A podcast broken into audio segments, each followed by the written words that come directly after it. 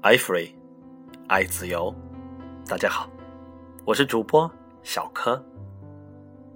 今天让我们继续传奇，重讲一个马云的故事。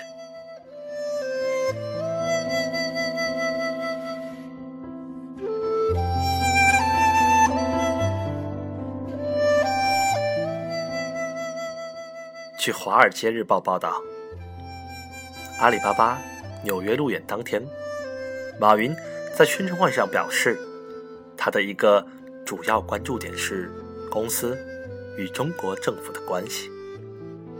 在政府问题上，马云很懂得迎合与博弈。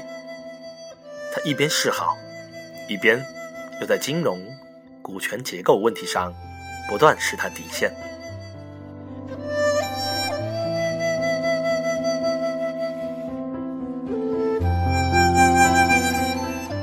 马云曾保证说：“为了国家未来，阿里坚决不做游戏业务。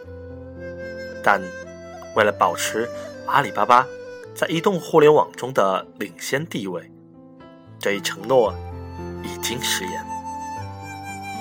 在支付宝事件中，为了博取政府和用户的支持，他甚至表态：如果国家需要，我会在一秒内。”把这个公司全部送给国家。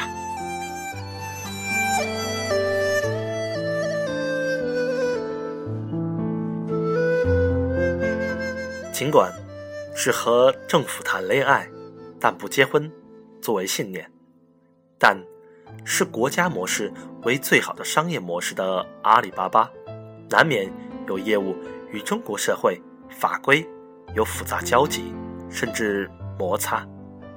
他不可避免的与政府关系微妙。在二零一三年，马云接连被三任总理接见。马云曾对内部高管坦言：“最好的商业模式是国家模式，国家稳定，则税收一定稳定。”阿里巴巴与国有资本越走越近，先后接收了中投公司。博裕资本及国家开发银行的入股，马云现在政商夹缝中显露出少有的无奈与愤怒，又疲于招架。一向在业内称霸的阿里公关部都发文表示困惑，对某些话题无意触及，亦无应对经验，阿里巴巴深感无力。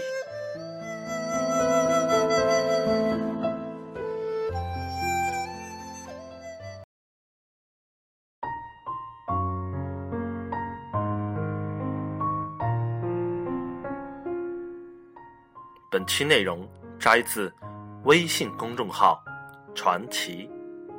如果您希望收听更多内容，请点击订阅或加入我们的 QQ 群，群号二五二幺五三九七九。我们的微信公众号 iFree 八零九零 i f r e e 八零九零。感谢收听本期节目，我是小柯，下次见。